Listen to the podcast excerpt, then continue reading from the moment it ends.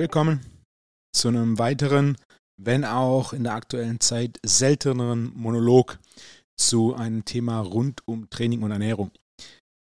Das Thema des heutigen Monologs ist Knie vor die Zehen, Fragezeichen.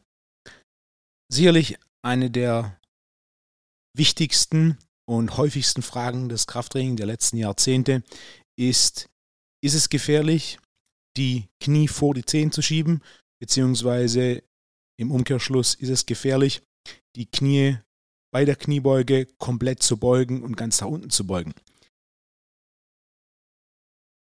Es gibt wahrscheinlich zwei primäre Gründe für diese Aussage und warum diese Aussage oftmals damit beantwortet wird, es ist schädlich für die Knie, die Knie komplett zu beugen, beziehungsweise es ist schädlich für die Knie, die Knie vor die Zehen zu schieben.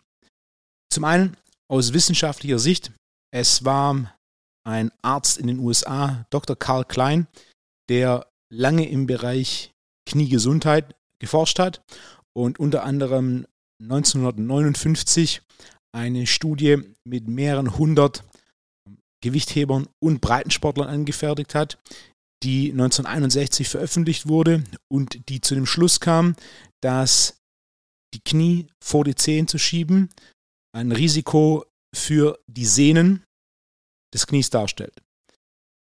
Mit Sehnen ist hier primär die Quadrizepssehne bzw. die Patellasehne gemeint, die ober- und unterhalb der Kniescheibe verläuft.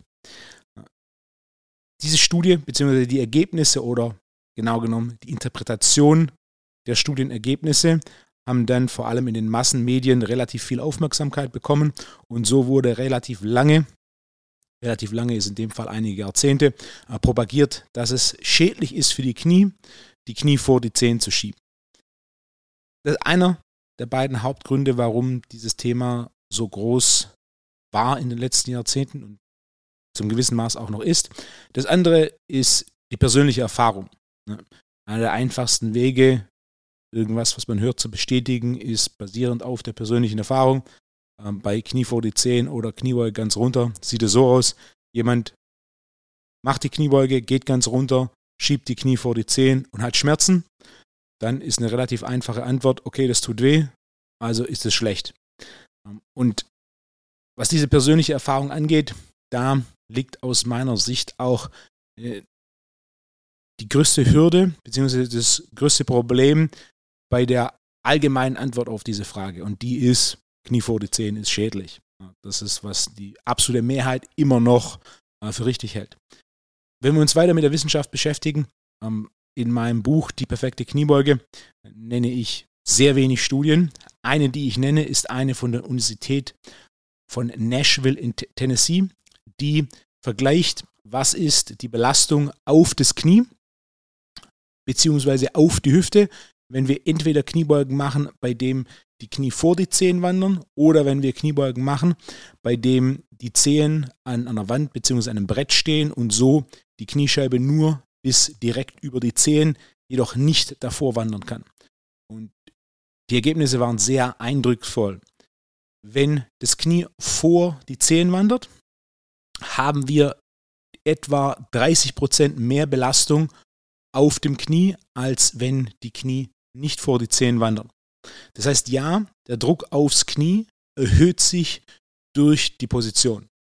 Je weiter wir das Knie vor die Zehen schieben, desto länger der Hebel, also desto weiter der horizontale Abstand zwischen Hüfte bzw. Sprunggelenk und dem Knie, desto größer der Druck aufs Knie und dementsprechend auch desto größer der Anpressdruck auf die Patella.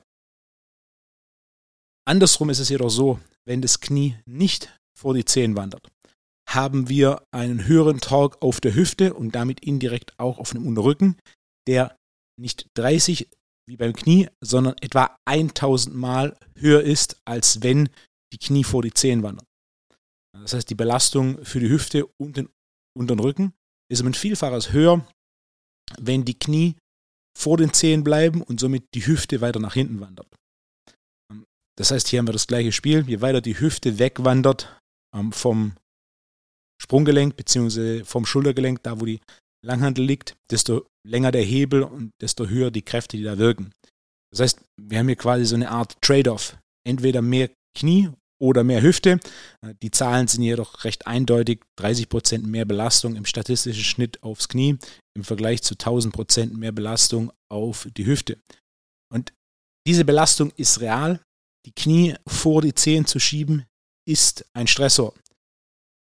Und genau deswegen wollen wir im Training die Knie vor die Zehen schieben.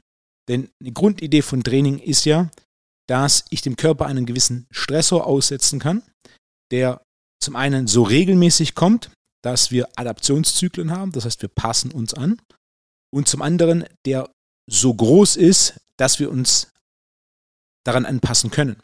Er soll nicht zu klein sein. Ein Beispiel, das ich oftmals gebe, ist, wenn man Bizeps Curls mit einem Bleistift macht, dann ist es definitiv ein Reiz, aber der Reiz ist so klein, dass wir hier keine Anpassungen in äh, Kraft- oder Muskelaufbau in den Ellbogenbeugen bzw. im Bizeps haben.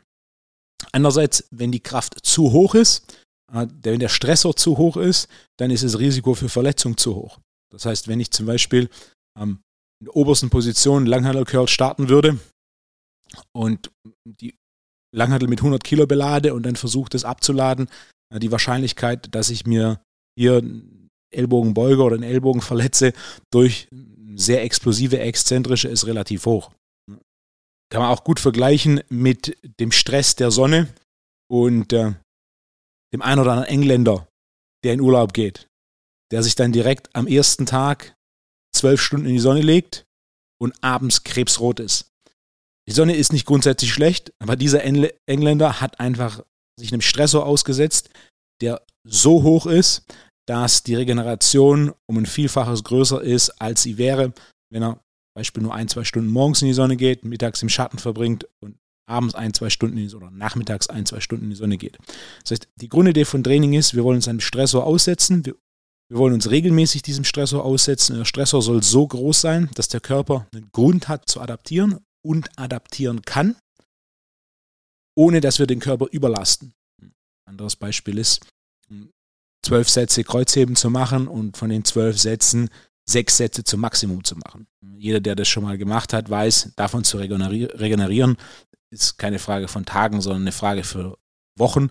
Da jeder, der im relevanten Bereich Gewichte bewegt beim Kreuzheben, die neuromuskuläre Belastung ist so hoch, ähm, die Regeneration dauert ewig, bis der Körper so weit regeneriert hat, dass man wieder Reiz setzen kann und ähm, dementsprechend das Gewicht steigern.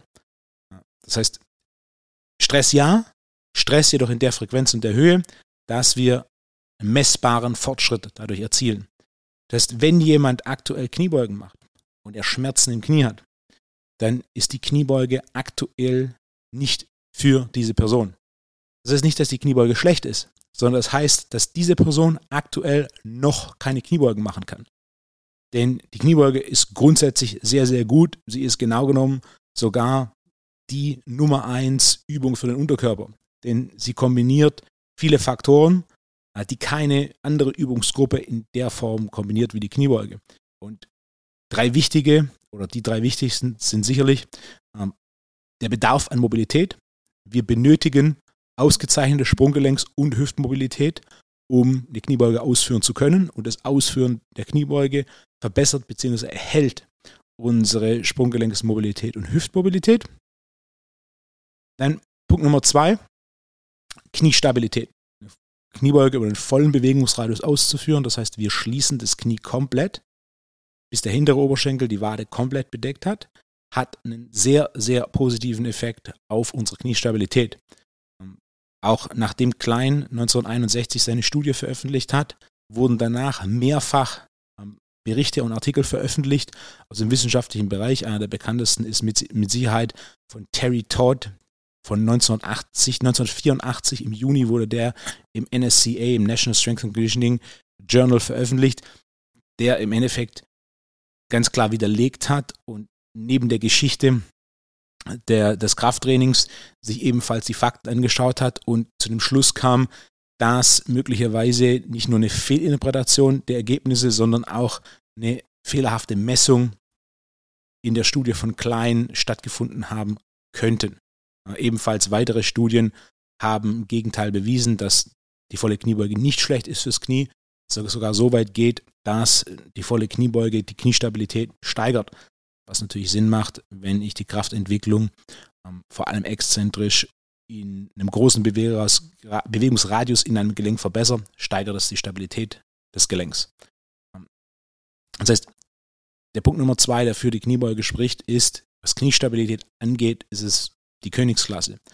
Und der Punkt Nummer drei ist, wir können hohe Lasten verwenden, die ein großes Maß an Muskulatur in der Vorder- und Rückseite, in der vorderen kinetischen Kette und in der hinteren kinetischen Kette, ähm, im Englischen auch Posterior Chain genannt, rekrutieren, aktivieren und somit trainieren.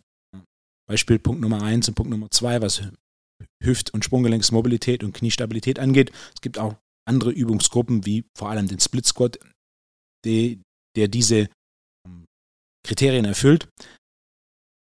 Beim Split, Squat, beim Split Squat ist es jedoch nicht möglich, relevante Lasten zu verwenden und so einen Großteil der Muskulatur zu trainieren.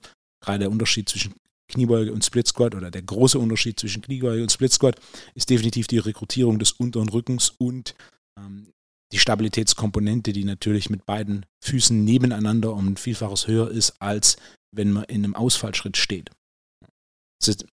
Die Kniebeuge ist ein Stressor fürs Knie, ist eine sehr wichtige Übung, die ein Skill ist. Kniebeuge ist eine Fähigkeit. Wer aktuell noch keine Kniebeuge kann, oder im Extremfall, wer aktuell Knieschmerzen hat bei der Kniebeuge, äh, der muss darauf hinarbeiten, seine Kniebeuge zu verbessern und diese über einen vollen Bewegungsradius mit relevanten Lasten ausführen zu können, da das ein Indikator ist für Hüftstabilität bzw. Kniestabilität, Hüftmobilität und Sprunggelenksmobilität und gleichzeitig eine der wichtigsten Übungen des Krafttrainings der letzten 100 plus Jahre. Wer Kniebeugen noch nicht kann, wer Schmerzen hat, wenn er die Knien vor die Zehen schiebt, der sollte noch keine Kniebeugen machen, sondern muss mit Regressionen, mit Übungen, die davor liegen, arbeiten, um nach und nach ähm, die Kniebeuge zu erlernen, denn die Kniebeuge ist eine Fähigkeit. Das heißt, wenn es da weh tut, ist ein Zeichen dafür, dass das, was man da gerade macht, nicht machen sollte. Was aber nicht heißt, dass das, was man da gerade macht, grundsätzlich schlecht ist, denn die Kniebeuge ist definitiv nicht grundsätzlich schlecht, sondern eine der wichtigsten und wertvollsten Übungsgruppen des Krafttrainings. Das bedeutet, wenn jemand noch nicht die Kniebeuge kann und Regressionen machen soll, welche Übungen sind hier angebracht? Das wäre die logischste Frage auf meine Aussage. Und hier gibt es eine ganze Reihe von Übungen, die alle darauf abzielen, nach und nach das Knie in der Position vor den Zehen zu stärken. Wahrscheinlich der erste der dieses Thema Knie vor den Zehen sehr popularisiert hat, war Carl Peterson, ein, ein kanadischer Physiotherapeut, der unter anderem in den 80er Jahren Physiotherapeut des kanadischen Ski-Alpin-Nationalteams war und der sich einen Namen gemacht hat, indem er geschafft hat, die Knie-OP-Rate im Ski-Alpin-Nationalteam, die damals sehr, sehr hoch war, bei einer Knie-OP alle vier Jahre, massiv zu reduzieren. Und einer seiner Ansätze war eine Übungsgruppe, die im Laufe der Zeit, ähm, bei der jede Übung im Laufe der Zeit seinen Namen trug, zu verwenden, die alle eins gemeinsam hatten. Es waren Übungen, bei der das Knie vor die Zehen bewegt wurde. Der Peterson Split Squat ist eine Übung, die man auf meinem YouTube-Kanal findet. Der Peterson Step Up ist wahrscheinlich die bekannteste Übung aus diesem Bereich. Es gibt ebenfalls den Peterson Sled Drag und es gibt auch die Peterson Leg Press. Wer sich die Übungsausführung online anschaut, der wichtigste Aspekt, den man da mitnehmen sollte, ist, es sind alles Übungen, die in unter verschiedensten Lasten, zum Beispiel beim Peterson Step Up wirken deutlich geringere Lasten als bei Peterson Leg Press, das Knie vor die Zehen bringen und vor den Zehen belasten, um so das Knie in dieser vermeintlich schwächeren Position nach und nach zu stärken.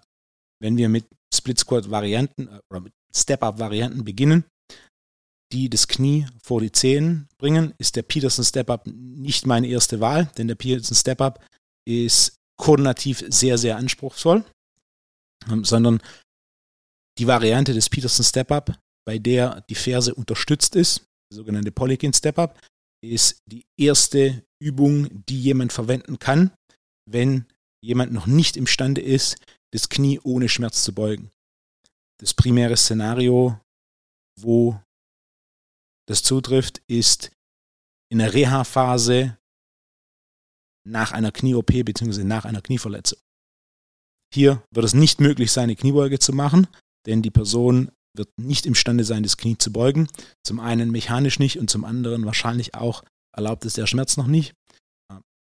Dementsprechend ist so eine Regression auf ein Step-Up, was nur die Endstreckung des Knie ist, ähm, eine ausgezeichnete. Hier mit dem Fokus, einen Step-Up zu machen, bei dem das Knie vor den Zehen ist.